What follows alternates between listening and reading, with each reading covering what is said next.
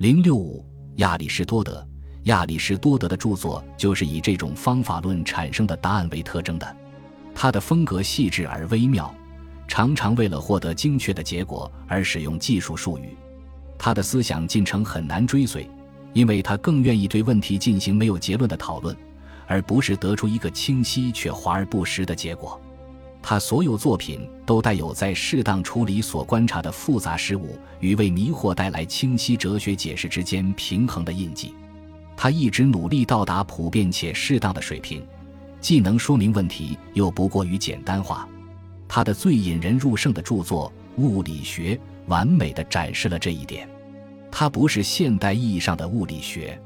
而是一本这样的书，在书里。他论证和提炼的分析概念，帮助我们理解物理世界，特别是理解时间、空间、无限、进程、行为和变化。例如，在深思熟虑之前，我们发现有一点是毫无疑问的，即事物是变化的。但是，弄懂哲学上变化的意义，就会遇上似乎是不可能的哲学难题。亚里士多德分析了难题的来源，表明按照他对变化的分析。这些难题并不亟待解决。这一分析聚焦于一个物体具有了以前所没有的性质。可以说，它的范式限制过多，使他没能看到其他变化类型的重要性。在他的范式里，我们似乎不能合理的找到一个具有特性的物体。但正是这种分析，使我们对那些被自然的看成是变化的基本案例有了更深入的见解。它为我们提供了具有理论基础的视角，让我们明白为什么以那种方式去理解世界是对的。同样，他对解释本身的分析也极具特色。在《斐多篇》里，柏拉图不耐烦地拒绝了对形式的所有其他解释；而在《物理学》第二卷里，亚里士多德对四种相互间不可约的解释类型进行了细致的分析：形式或定义的特征。质量或成分、运动的来源、目标或目的，哲学史中充满着要将所有类型的解释减至一种令人满意的解释的尝试。亚里士多德很明确地拒绝过于简单化，拒绝仓促的统一具有根深蒂固复杂性的现象。解释有许多类型和层次，它们相互之间也并不排斥。亚里士多德能够自成体系，他最系统化的著作是。后分析篇雄心勃勃地要把知识的各个分支按类别构建成柏拉图式的等级体系，从基本的真理中衍生出不同领域内更为具体的真理。但是亚里士多德的体系更为现实，每种科学都有自己的基本原理，不是从单一的源头衍生来的。系统本身作为调整的典范，代表着整体科学的有秩序状态。当然，这是我们现在所没有的。从很多方面来说，亚里士多德的形而上学都是他的物理学的延续。他提出了形式和质料、实现和潜能、实体和属性等概念作为解释的工具，诸如过程和变化这样的概念被经常使用。他相信有一些东西具有形而上学的基础性，它们独立于、基础于且也能解释其他东西。这一观点也经历变化。在通常被看作是早期作品的范畴论里，具体的个人，如苏格拉底和考瑞克斯，就符合上述条件，并被称为第一实体。在形而上学里，特别是在那些难以理解的核心卷目里，实体似乎不是个体，而是其形式。鉴于形式还有其他形而上学的作用，于是出现了无法清楚解决的难题。对于亚里士多德在此处的观点，有多种解释和评价。相比其著作的其他部分，这里更为明显的指出，他最关切的是找到难题的根源，而不是为最初提出的问题给出一个简单的答案。有一点他从未动摇过：反对柏拉图理型。这一理型被认为独立存在于这个世界之外，可以看成是与我们所处世界的分离。要了解这个世界，理型是至关重要的。亚里士多德认为。将我们与使世界变得可以理解之物割裂的理论一定是错误的。亚里士多德对论证本质的伟大阐述，使其哲学遗产得到极大完善，并且这也是他明确宣称要创新的唯一实例。论题篇和辩谬篇是他研究如何有效论证的早期记录，但他真正的突破是在前分析篇里。这是第一部关于形式逻辑的著作。通过使用字义图解，他首次提出了逻辑形式的概念，并系统地对有效论证的形式进行了分类。或许也是他第一次把论证的好处与其说服的力量区分开来。在修辞学中，亚里士多德还完成了一个补充任务，对论证中说服力的各种来源进行了分类。如此严格可靠的从公元前五世纪甚至柏拉图时代的混乱状态中筛选出论证艺术的各个方面，堪称一项惊人的成就，展现出亚里士多德的强大的逻辑思维能力。以及从多方面把握分析对象的能力，直到十二世纪，在对亚里士多德的评价中，逻辑和修辞的著作仍然是最享有声誉的。而逻辑学的新发展表明了亚里士多德的逻辑学具有相当明显的局限性，修辞学不再是一门严肃的研究。因此，我们很容易低估这项亚里士多德时代的前所未有的成就。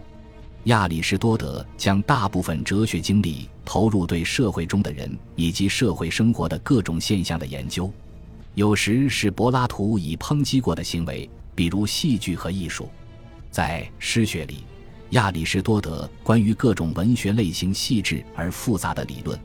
可谓将他们从柏拉图毫无必要的过分抨击中拯救出来了。但大部分情况下，他直接就把柏拉图拿过来用。其中一项就是柏拉图晚期对话中对社会的重要研究，有若干作品被编纂成现在的政治学，还有三部关于伦理的著作：《一个马科伦理学》《欧台摩伦理学》和《大伦理学》。通过阐明当时的政治分类，亚里士多德加深和推进了柏拉图在后期对历史的研究。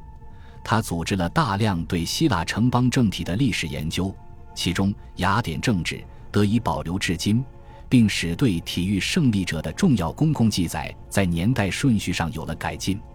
他关注点的分布，准确地反映了我们在物理学著作里的发现。全面的研究是至关重要的，但常常需要清晰的理论指导。亚里士多德不是出于历史的考虑才对历史产生哲学上的兴趣，正如我们从诗学中一句插入语那里看到的那样。诗歌比历史更具有哲学性，也更重要，因为它不关心纯粹的残忍事实。但哲学家仍然能对历史和人类实践活动的其他形式进行有益的分类和分析，尽管是偶然的和特殊的。尤其是尼格马科伦理学，理所当然地吸引了持久而细致的关注，因为在书里实践生活问题、卓越、最好的生活、实践推理。都进行了某种美好、适当的、严格和抽象的分析。例如，美德在于中庸的理论，展现了我们行为意向的结构，并对他们做了澄清，同时却没有使他们成为过于简单的人工模板。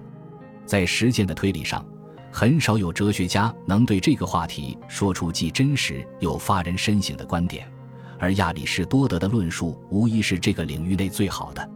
他为我们展示了看似混乱的日常思考的结构，却没有难以置信的把我们对行为的所有推理简化成关于如何到达固定目标的计算形式。解释而不是拒绝表象的工作，在这里达到了最可理解和至今依然相关的形态。伦理学著作尤其以一种愉快的方式展现了亚里士多德为阐明某个主题而给出解释，从而运用适当方法的天才般的能力。以这种方式阐明，也并没有使我们疏远了主题的最初观点及其引发的困难。亚里士多德自始至终属于更为外向的哲学传统，从一个观察者的角度强调对物质世界和人类社会的解释。他似乎缺少柏拉图和赫拉克利特那种对内心的关注，即在哲学上寻求个人的证悟。事实上，这种对比很容易被夸大。在亚里士多德那里。有一种强大的神秘倾向，但他的表达是不带个人色彩的。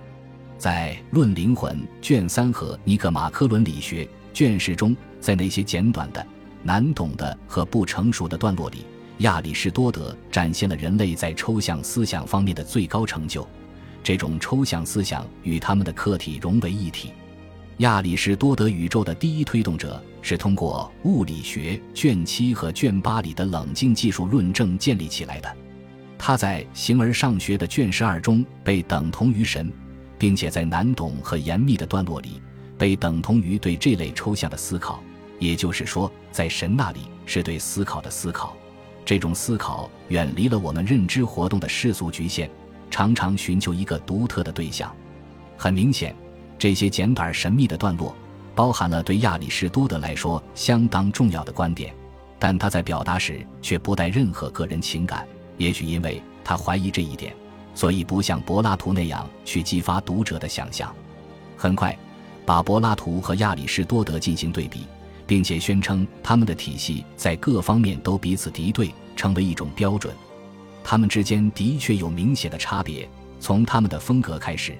但是概括性的总结他们的风格并不容易。如果我们对柏拉图后期对话给予应有的关注，并且牢记他们在阿卡德米学员共同度过了漫长的哲学生活的话，柏拉图在整个古代一直保有广泛的吸引力。部分是因为他的文采，部分是因为在中期对话里，他吸引了我们中间那些喜爱令人兴奋的概括的人。尽管柏拉图的描绘更为生动，但亚里士多德所关注的却没有失去日常经历的复杂性和精妙之所在。然而，这只能以艰苦细致的工作为代价，也无助于著作的普及或文学的魅力增加。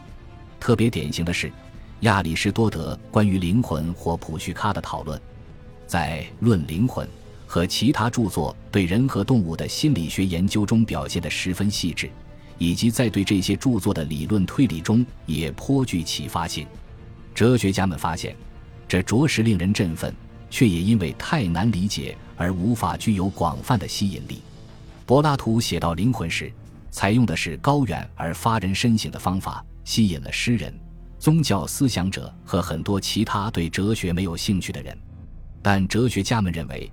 这种方法不能令人满意，也经常由于柏拉图没有明确给出肉体和灵魂这一对立的重要区别而受挫。作为从对话中提炼出来的一套学说。柏拉图主义比亚里士多德的观点具有更广泛的吸引力，柏拉图的学校也更幸运一些，尽管部分是出于历史的偶然。阿卡德米学园和吕克昂学园都是备受尊敬的学术机构，但是阿卡德米学园在柏拉图的后继者斯派西普斯和瑟诺克拉底领导之下，致力于数学的形而上学研究，之后又在克雷特斯。克兰托尔和波勒摩领导下研究伦理学教育，吕克昂学员则致力于科学研究。狭窄的兴趣点和战争的创伤都令他的发展障碍重重，因为学院的资料、仪器设备和建筑物很难得到保护。阿卡德米学员继续发展，复兴为新阿卡德米学员，但是亚里士多德的学校。作为活跃的发展中的哲学团体所代表的精神，很快便衰落了。